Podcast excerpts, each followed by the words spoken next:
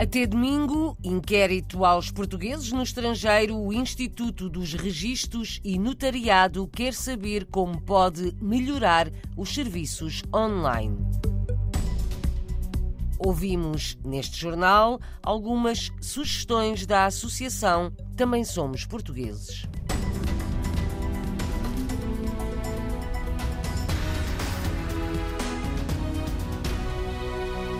Foi prolongado o prazo por uns dias. Está disponível até ao próximo domingo, 3 de setembro, um inquérito online dirigido aos portugueses no estrangeiro pelo IRN, o Instituto dos Registros e Notariado. O objetivo é modernizar os serviços e ir ao encontro das necessidades de quem vive fora de Portugal. O Instituto vai receber verbas para modernizar e simplificar os serviços quer saber o que faz mais falta aos portugueses no estrangeiro. Filomena Rosa, presidente do Conselho Diretivo do IRN, explica o objetivo. A ideia do inquérito é percebermos quais são os encargos administrativos que são mais penosos para podermos depois enquadrar no nosso programa de simplificação e de modernização, que aposta muito no online, que aposta também em alguns canais presenciais, mas à distância, tentarmos perceber o que é que hoje falta aos portugueses no estrangeiro,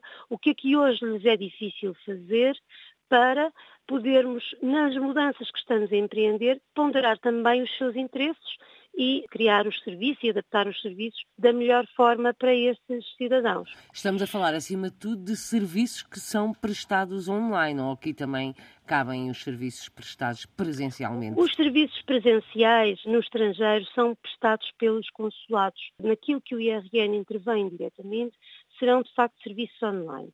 Mas não quer dizer que não possam ser serviços intermediados para aqueles cidadãos que têm mais dificuldade em recorrer ao, ao online, que os consulados não possam colaborar neste projeto, mas a ideia de facto é estimular o mais possível o canal online. O inquérito do Instituto de Registros e Notariado dirigido à diáspora está online desde o início do mês, fica disponível mais uns dias até domingo 3 de setembro. O número de respostas já excedeu as expectativas, conta a dirigente Filomena Rosa, mas venham mais contributos, diz. Temos tido muitas respostas nos últimos dias. Tememos que possa haver momentos em que, pelo fluxo de respostas, o mesmo não esteja tão acessível e eh, para darmos oportunidade a todos aqueles que querem participar. Vale a pena, apesar de já termos uma participação massiva, eu diria que não esperava tanto, temos mais de 600 respostas neste Mas momento. Há alguma razão para ser apenas um mês e ainda por cima o mês de agosto infelizmente, dentro da calendarização dos projetos que temos que desenvolver e que têm prazos e que têm metas que temos que cumprir, até pelo financiamento que, que nos é dado para, efeito, não podíamos perder mais tempo. Mas uma das razões para prorrogar um bocadinho é para dar mais tempo às pessoas que eventualmente estariam de férias até dia 3, até dia 3 de setembro. Filomena Rosa, do Instituto de Registros e Notariado, inquérito à diáspora online até ao próximo domingo. A Associação Também Somos Portugueses tem ajudado na divulgação deste inquérito e já apresentou propostas ao IRN.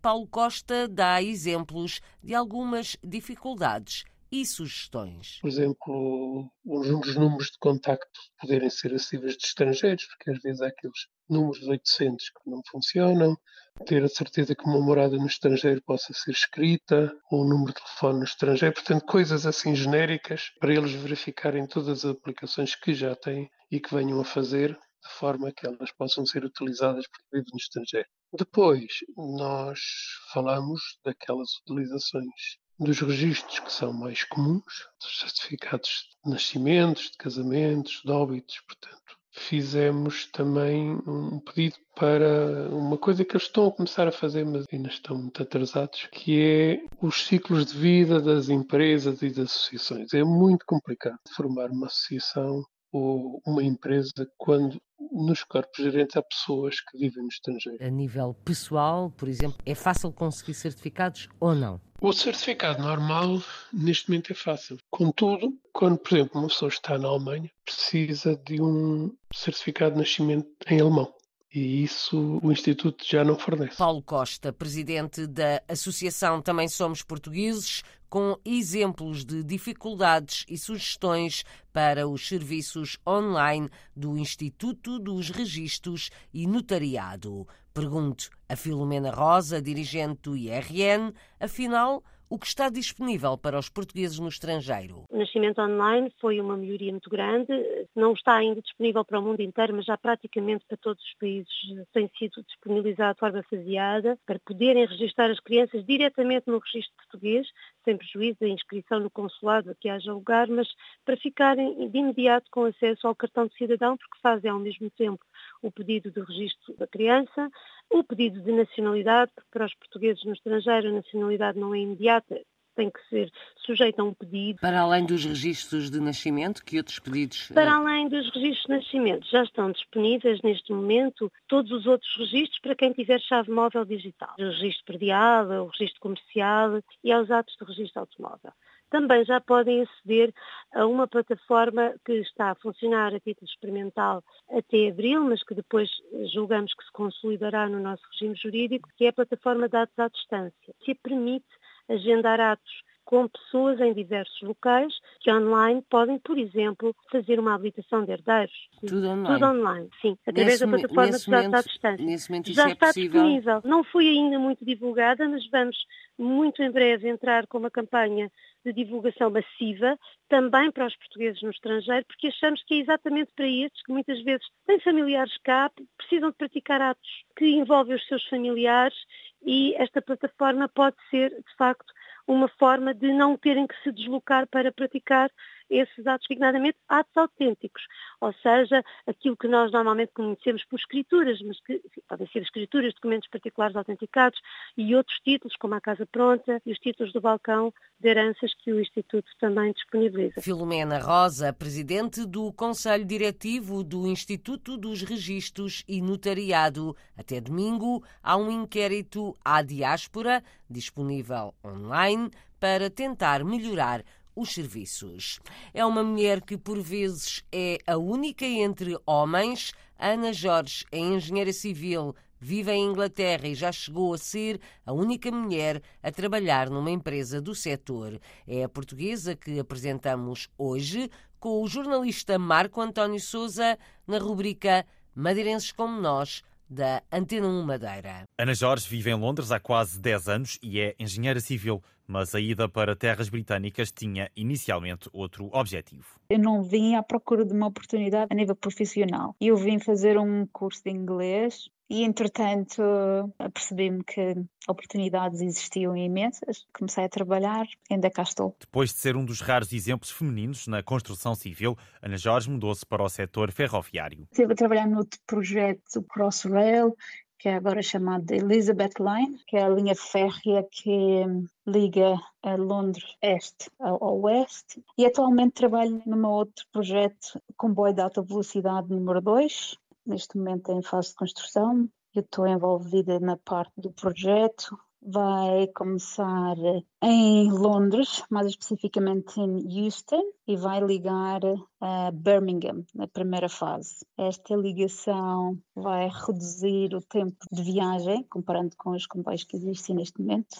Vai ser possível viajar entre uh, Londres e Birmingham em 52 minutos. Vai estar pronta entre 2029 e 2033, portanto ainda existe muito para fazer. Enquanto engenheira civil, a madeirense é uma mulher por entre homens e deixa conselhos a quem pretende seguir o seu exemplo. Não tenham medo, juntem-se a nós, somos poucas, mas fazemos a diferença para termos uma palavra e para construirmos um futuro melhor.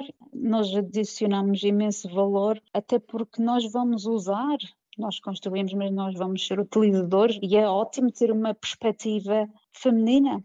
Ana Jorge, engenheira civil no Reino Unido, um exemplo de que as mulheres têm espaço num setor em que trabalham sobretudo homens. Madeirenses pelo mundo, madeirenses como nós, um trabalho da Antena 1 Madeira para ouvir também nesta rádio ou em RTP Play. Mais duas informações. Presidente da República, do Parlamento e Governo lamentam a morte do embaixador João da Câmara. Partiu ontem aos 65 anos depois de quatro décadas ao serviço do Estado português. Passou pela Europa, África, Ásia e América do Norte. Foi embaixador, por exemplo, em Luanda, Nova Delhi e Ottawa. Na África do Sul, Outro adeus. João Lessa Cancela, 71 anos, natural de Canhas, na Madeira. A Direção Regional das Comunidades emitiu ontem, ao final da tarde, uma nota de pesar pelo seu falecimento. Esteve ligado a várias associações portuguesas na África do Sul, à Casa da Madeira de Joanesburgo, à Academia do Bacalhau e a outras obras de solidariedade social.